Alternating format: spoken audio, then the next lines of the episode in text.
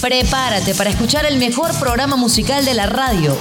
Voltaje Music por la Mega 95.7 FM, donde, sea. Hola, ¿qué tal? Mi nombre es Boris Ruiz. Comenzamos esta primera hora de Voltaje Music a través de la Mega 95.7 FM. Hoy tenemos un invitado muy especial, como siempre. Se trata del comediante Le Varela. Vamos a, sonar su música preferida y de hablar de muchas cosas en esta primera hora de Voltaje Music. No se aparten porque está muy bueno.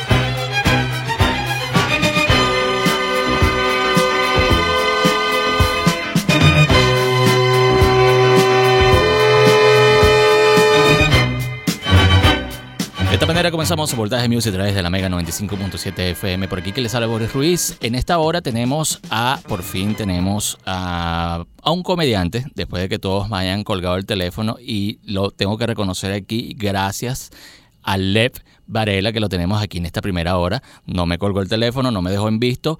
Y bueno, ya lo tenemos aquí.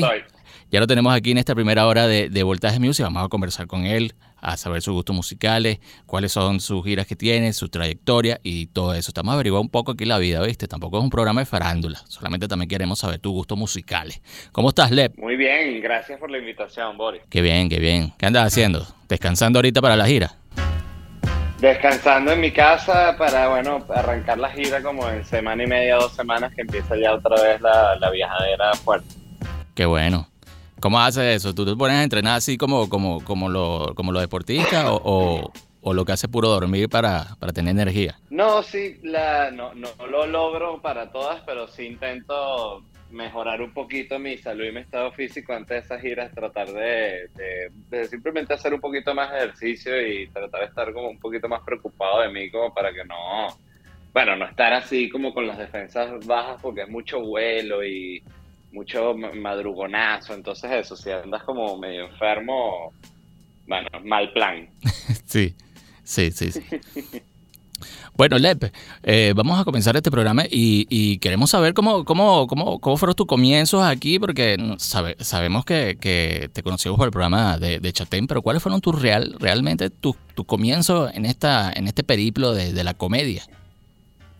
Mira, yo empecé a hacer stand-up comedy eh, allá en Caracas como hace, puede ser unos 13 años, 14 años, algo así. Eh, eso fue, coincidió con el momento en el que George Harris empezó un, circuito de micrófono abierto allá en, un, bar y, empezó como a convocar también así a través de entrevistas de radio como comediantes o gente que quisiera probar a hacer stand-up, unos 10 minutos más o menos tenías que hacer y, bueno, yo fui uno de esos comediantes que se acercó a ese llamado a personas que en ese momento no eran comediantes, sino yo estudiaba arquitectura. Ah, ok. pero me llamó la atención y sentí que podía hacerlo y bueno, y em, empecé a pedir una fecha y fue como esas cosas que fui una vez y después no paré más nunca en mi vida, pues y ya. Fue algo que se, se apoderó por completo de, de sí, de, de, mi tiempo y de mi carrera y a eso me dediqué, pues, pero no fue una cosa así planeada. Te olvidaste de la arquitectura y te dedicaste a, hacer estando y todo eso, ¿no? Sí, dejé la carrera y, empecé a, dedicarme a hacer puro stand-up y también empecé a trabajar en el Chihuire Bipolar en aquella época. Mm, ¿qué, tal este, ¿qué, tal esa experiencia?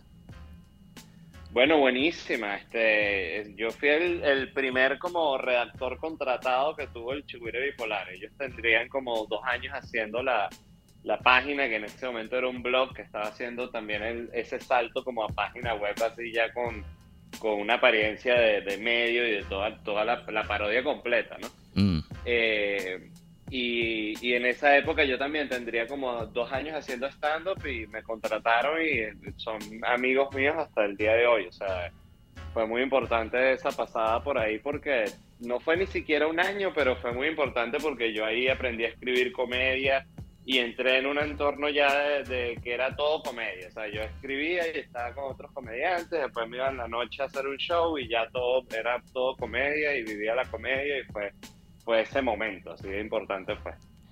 ¿Y, y, qué, ¿Y qué te dijo tu familia? Porque me imagino que tu familia quería que tú fueras un arquitecto y te dedicaste a esto.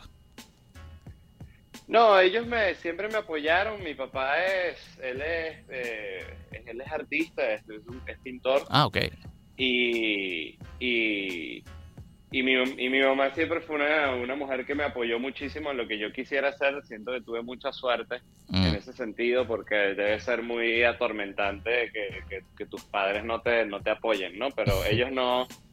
Me, me, apoyaron por completo y mi mamá después me confesó mucho tiempo después que, que, claro, que cuando le dije, mira, quiero ser comediante, que me dijo, claro que me asusté, pero bueno, no te voy a decir que, que no hagas lo que tú quieres hacer. Pues entonces, los padres se asustan, claro, cuando alguien, si yo también tuviese un hijo y me dice que quiere ser comediante o mago o cantante, me da un infarto. o comunicador social también, porque... Eso, sí, cualquiera de esos. ¿Cómo, que, cómo se, se, cómo tú, cómo se dice, humorista o cómico? ¿Te, podemos decir humorista o cómico? Yo la que uso es comediante. Comediante. Sí. Mm, sí, porque mucha gente no, sabe cuál, es la diferencia entre humorista y cómico. Cómico es alguien cómico por ahí que se le pasa algo y, es cómico, pues. ¿Cuáles fueron tus...? Sí, también les dicen, depende del país, pues. Países que dicen cómico a, los comediantes, pues no usan la palabra comediante. Mm, ok, ok.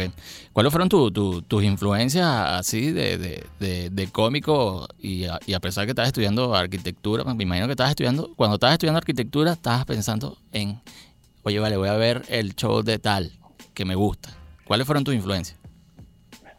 Mira, eh, obvio, eh, en Venezuela vi Radio Rochela. Radio Estaba claro del Conde del Guácharo y de toda esa gente eh, y, pero más fue como las películas, como las películas de Monty Python y las películas estas absurdas tipo ¿Dónde está el policía? Mm. La Academia de Pilotos, ese tipo de películas fueron así como las primeras así contacto con la comedia que me parecía asombroso y fue las, las primeras veces que pensé como que, eh, no que me gustaría hacer algo así, pero era como, como un lenguaje que yo entendía.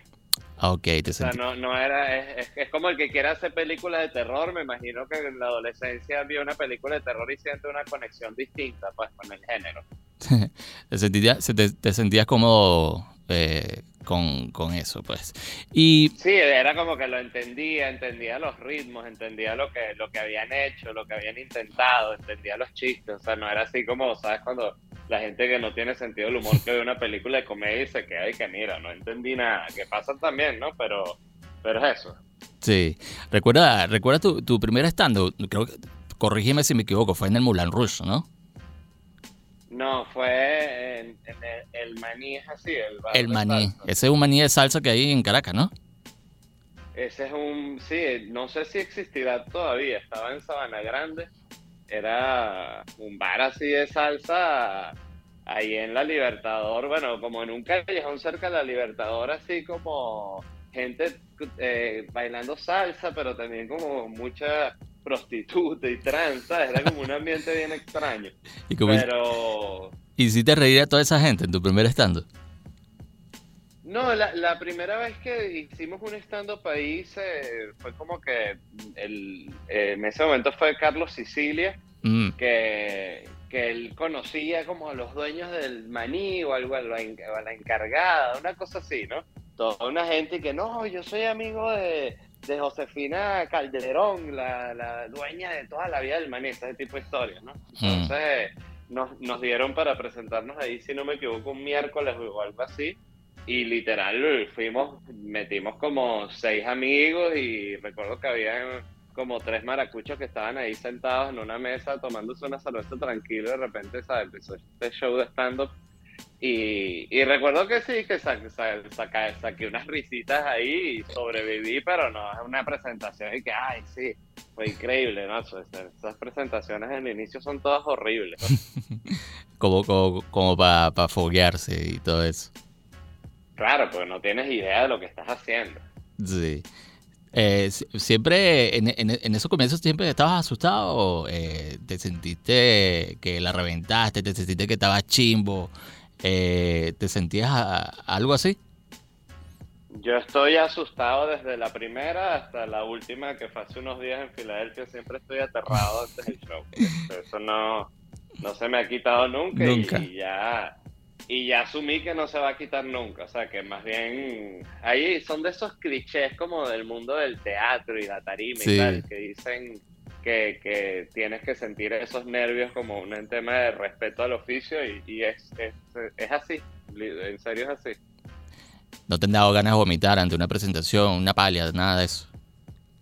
Sí, me pasa mucho antes de los shows eh, que empiezo como a arquear, como cuando vas a vomitar así, ¡ah! Así, eh, empiezo como a, a hacer eso porque es como, como un minuto, dos minutos antes, antes del show te da como una especie de colapso físico. ¿sabes? Sí. Que dices, como cuando eres un niño y no quieres ir al colegio y te sientes enfermo y te da dolor de cabeza y vomitas, así igualito. Es como que el cuerpo te dice, no, no hagas eso. Tú sabes que eso me pasó a mí cuando estaba chamo. Iba a salir con una, una mujer hermosísima y me pasaba eso. Cuando la vi empecé a hacer... Y, y yo me tapaba la cara. Y De yo me los nervios. Sí, de los nervios. La chava me dice, ¿por qué tienes los ojos llorosos? Porque, porque, estoy, porque estoy enamorado de ti. y y es impresionante que tú haces eso y como que te liberas, ¿no? Sí, bueno, son reacciones del... Estás eh, somatizando. Sí. Bueno. Mírale, a mí siempre se me, se me olvida la, la- la dinámica de, de este, de este programa.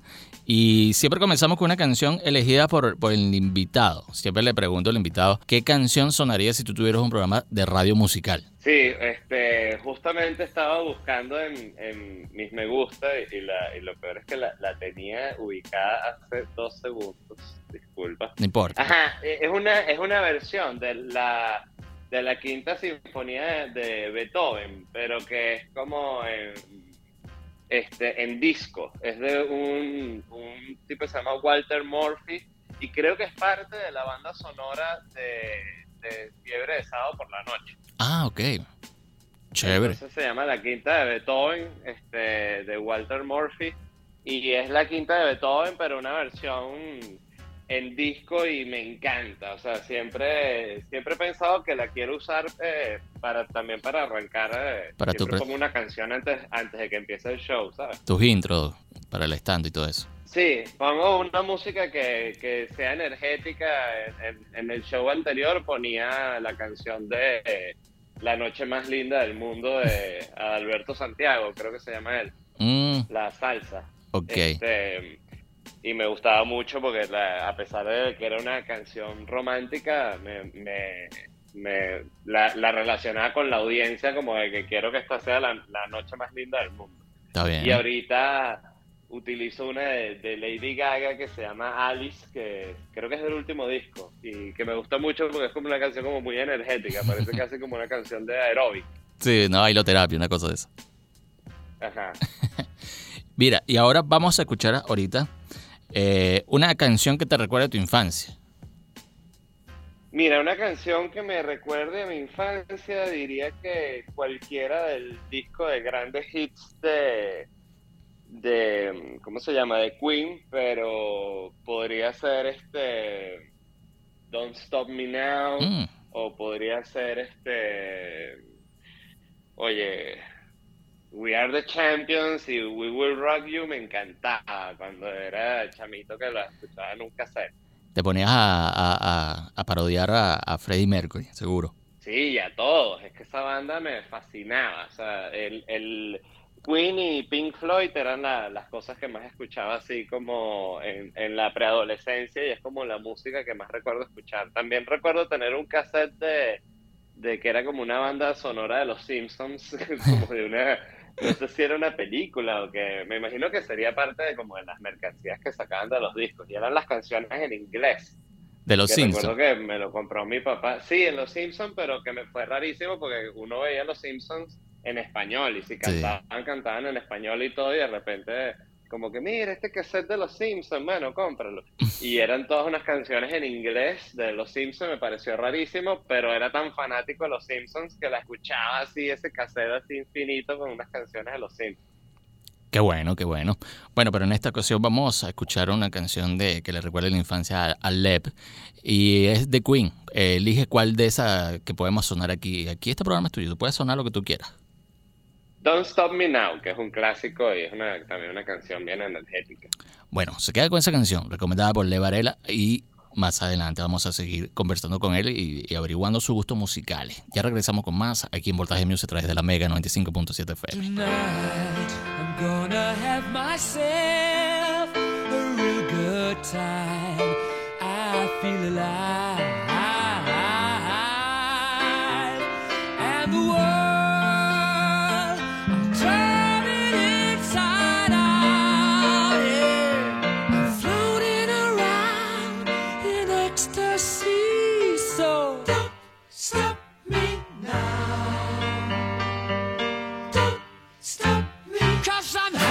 Good time, having a good time. I'm a shooting star leaping through the sky like a tiger, defying the laws of gravity.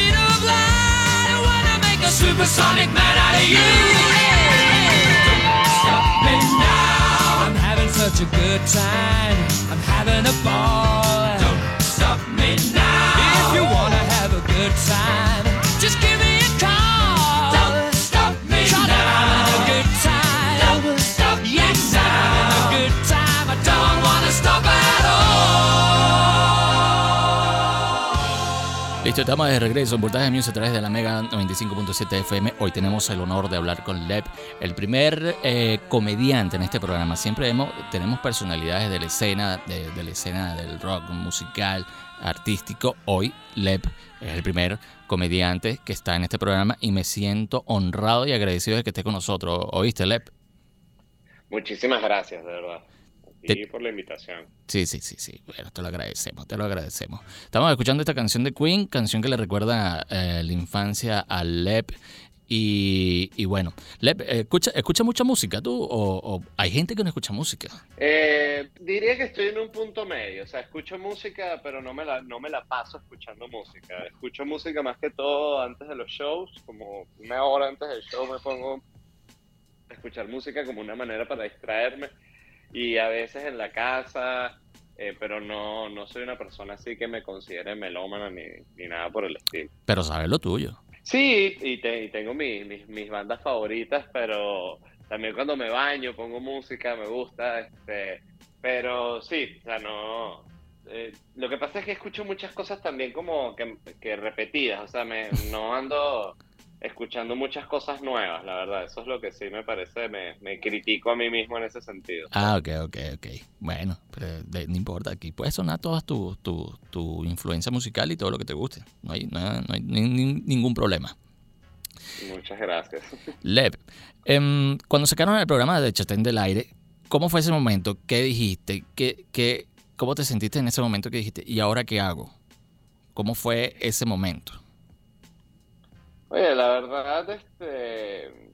Ay, disculpa. En el momento lo recuerdo como... Yo estaba aquí en Miami en un, en un viaje de trabajo, eh, grabando para otro, otro programa y me mandaron un mensaje de WhatsApp contándome que el programa estaba fuera del aire y me quedé como... Fue muy raro porque fue el fin de como de una de una etapa súper importante, pero por otro lado también dije, bueno, ya, se, se acabó esa etapa. Pues. Que es como, no sé, yo, yo tengo una manera de ver la vida que es como que no, no sufro mucho cuando se acaban las cosas eh, a nivel laboral, porque creo que uno tiene que seguir adelante y, ya, y, y más bien sentirse agradecido por, por lo bien que le fue y por lo exitoso que fue. Claro, y, de, y, de, y aprovechaste todo ese boom que venía del programa de Chatén y lo, y lo, y como quien dice, lo, lo reflejaste en lo que estás haciendo ahorita, ¿no?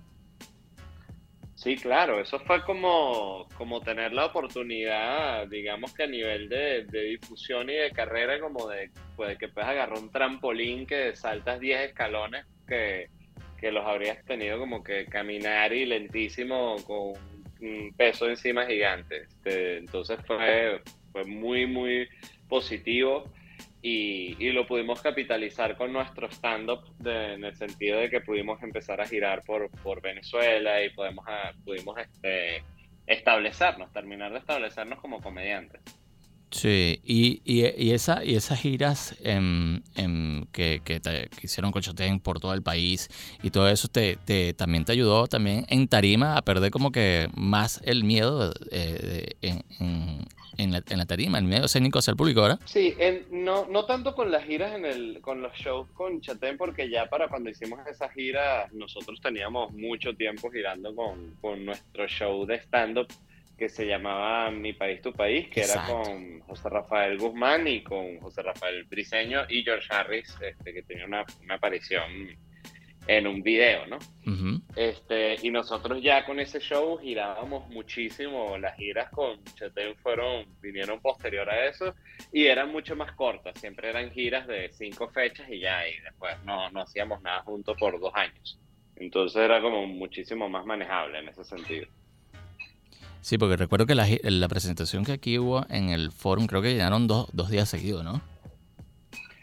Sí, llenamos do- dos funciones en el, en el Forum de Valencia. Eso fueron, y se agotaron rapidísimo. Fueron dos funciones de eso, de 5.000 personas. Esto fue un súper éxito en el momento. Está bien. Bueno, eh, voy, a, voy, a, voy, a, voy a ir un día al forum y voy a revisar los pasillos de- del forum para ver si dejaste algún vómito por ahí. eso sí, eso también estábamos bien, bien asustados. Pero veníamos de una, de como un buen, ro- un buen rush creativo, todo- todos juntos. Sí, fue muy, fue gratificante para ti recorrer todo el país, ¿verdad? Con esta gira. Claro, sí, no, y, y con, con, con todos los shows, siempre era como, mm, sí, muy especial. Yo siento que eso es un, es un verdadero privilegio tener un trabajo que te permite viajar. O sea, yo cuando era muy, era un adolescente así, soñaba con tener cualquier trabajo, pero que me permitiese viajar. Y entonces, lo, de verdad, siento que es una suerte muy grande. Está bien, está bien.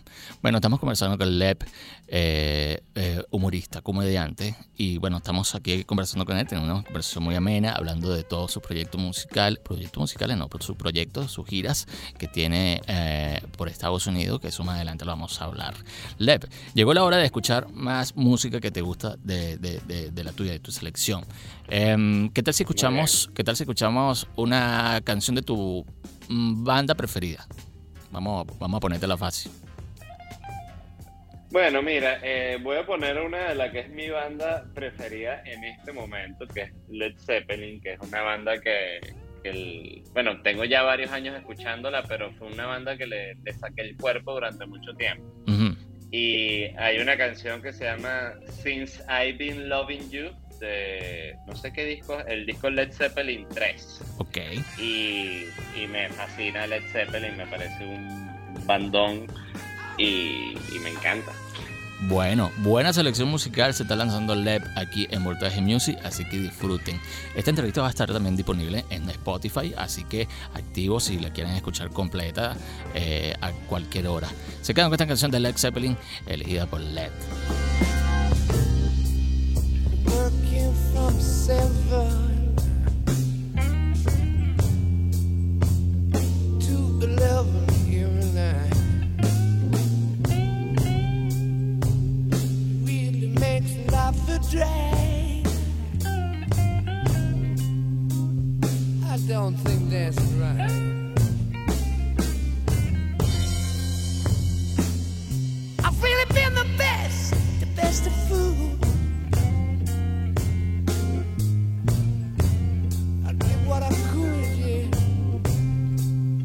Cause I love you, baby. Love you, darling. Love you, baby. Love you, girl. Little girl. Baby, since I've been loving you, yeah.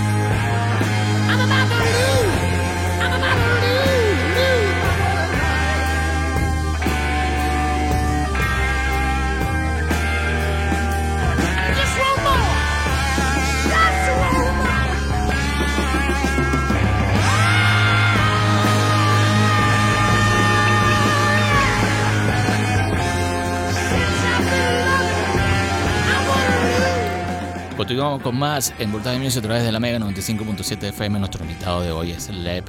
Eh, estamos escruñando todos sus gustos musicales, toda su, su, su carrera. Estamos averiguando también un poco de cosas junto al Lep. Lep, ¿todo bien? ¿Cómo te sientes? Feliz, disfrutando.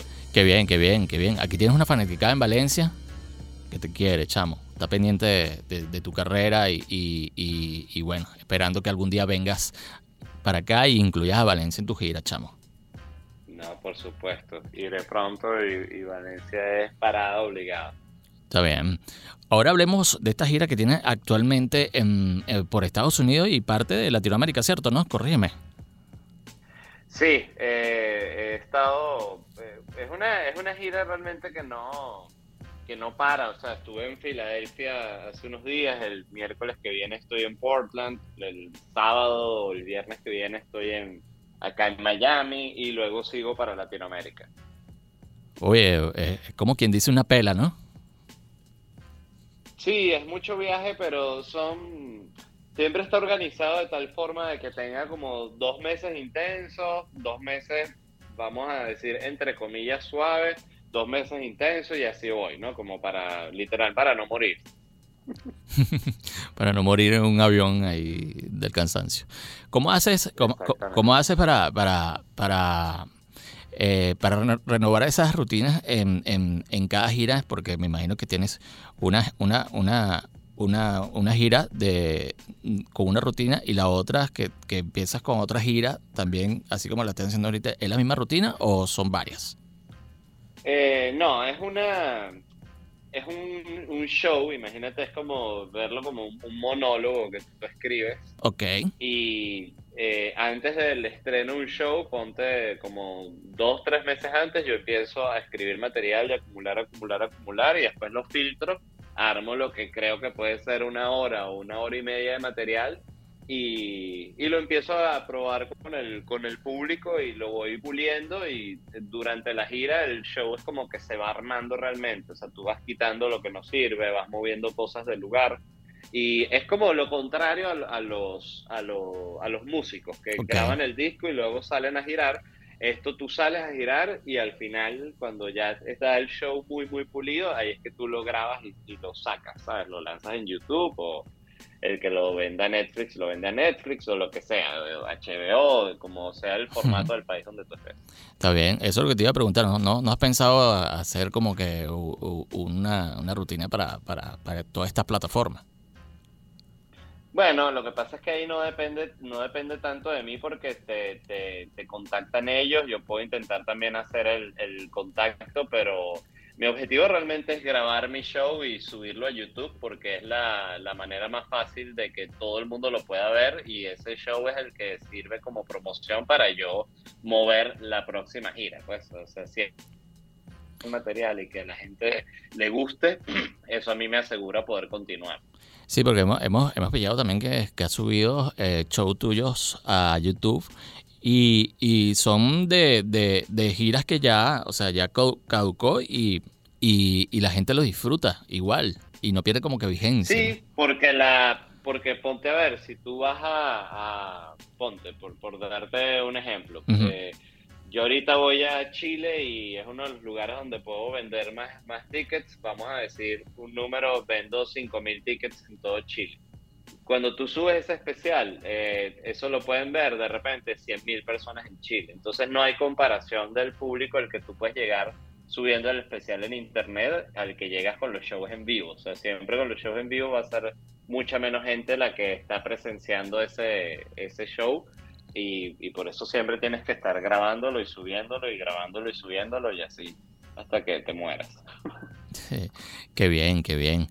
Y, y ahora, ahora vamos, vamos a hablar de, de, de, tu podcast que me parece genial, que tú a veces, a veces uno dice, esto, esto está muy largo, o está corto, bueno, pero yo lo voy a escuchar y terminas escuchándolo y te enganchas con lo que, con lo que estás hablando. Háblanos de ese, de ese podcast que, que, que tienes, que, que ahorita como que lo tienes en stand-by, ¿no? No, no, está saliendo igual, tiene un, un episodio a la semana, estuvo en stand-by en noviembre, cuando noviembre. de gira por Europa, y, y sí, hay unos momentos en los que la gira es muy fuerte, entonces el, el podcast para momentáneamente, pero ahorita lo estoy haciendo una vez a la semana y, y, y, me encanta, sobre todo me encanta la, la, gente que es fan del podcast porque es una audiencia como bien, oye, bien fiel. Bien fiel. La verdad, y, y, que, y que disfruta los comentarios cuando me consigo gente en la calle y oye, del podcast y me comentan, lo, lo disfruto mucho. Este, pero es un proyecto de esos de que es como, siento yo, trabajo de hormiga, o sea, es cuestión de no parar y darle y darle y darle y darle, porque es un ejercicio para uno poder hablar una hora frente una hora. a una cámara porque al, al, final yo no tengo idea, o sea, yo te escribo, veo las, leo las noticias, pero digo, ok, y que voy a hablar en, después de todos estos 15 minutos, pero ahí va la mente, se va activando y algo va saliendo. Podemos decir, podemos decir que es, es medio improvisado ese podcast, ¿no? Sí, yo escribo, veo las noticias y lo que hago es como anotar eh, comentarios o cosas específicas que me llaman la atención y en base a eso voy armando y lo que se me va ocurriendo lo voy diciendo. Entonces sí, diría que es como 30% escrito, 70% improvisado. Algo así sería lanzando un número absurdo, pero que creo que tiene sentido. ¿Cómo fue la creación de este podcast y, y por qué lo creaste?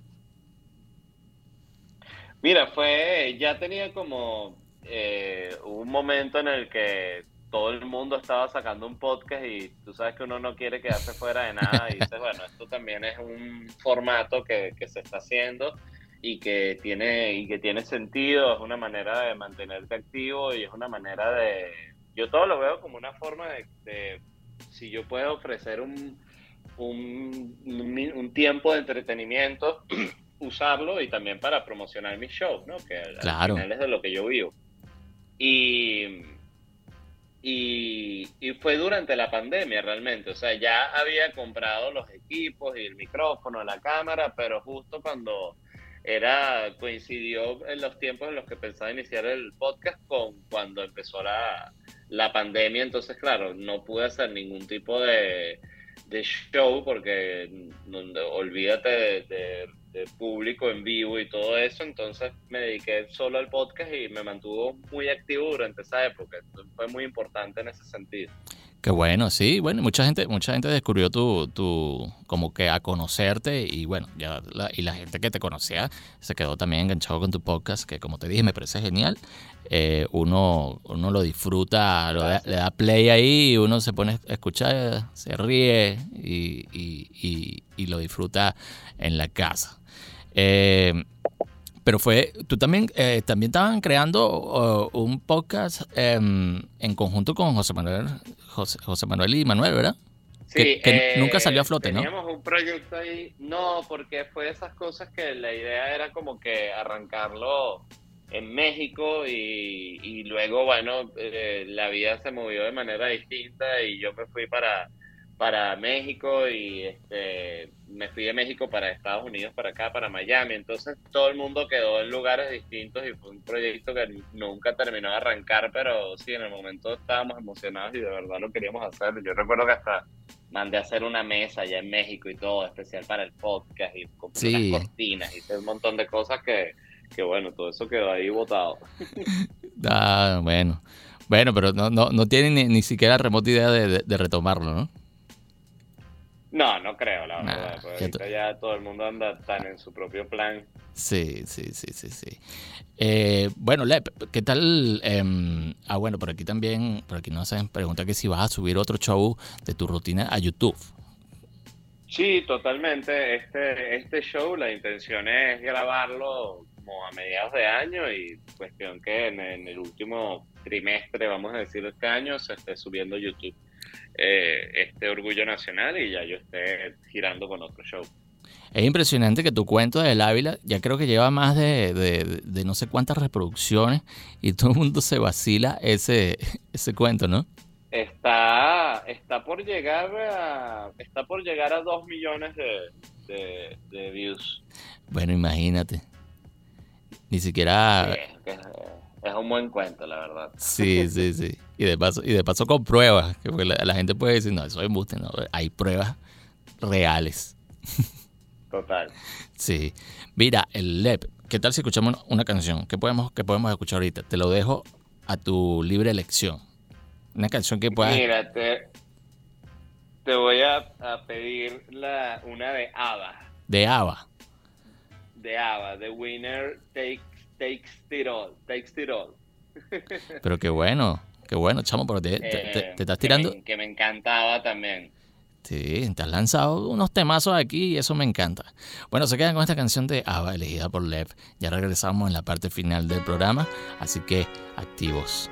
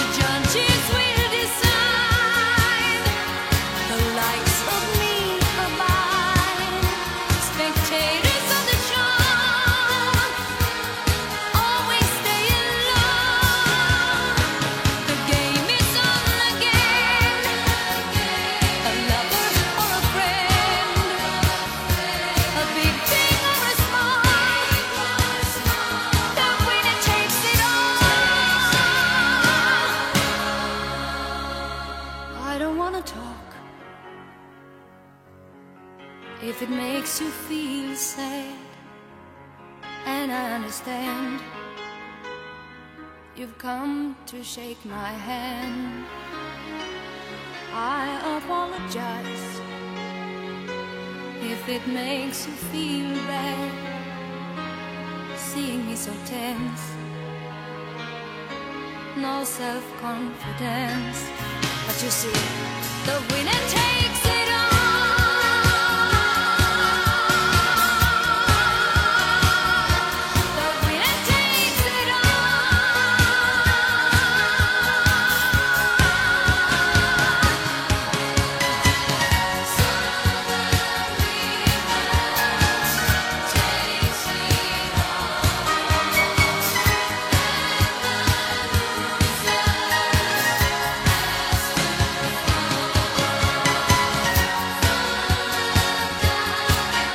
regreso aquí en Voltaje Music a través de la Mega 95.7 FM con esta lección musical exquisita por Leb que nos está recomendando y sonando música aquí en, en Voltaje Music.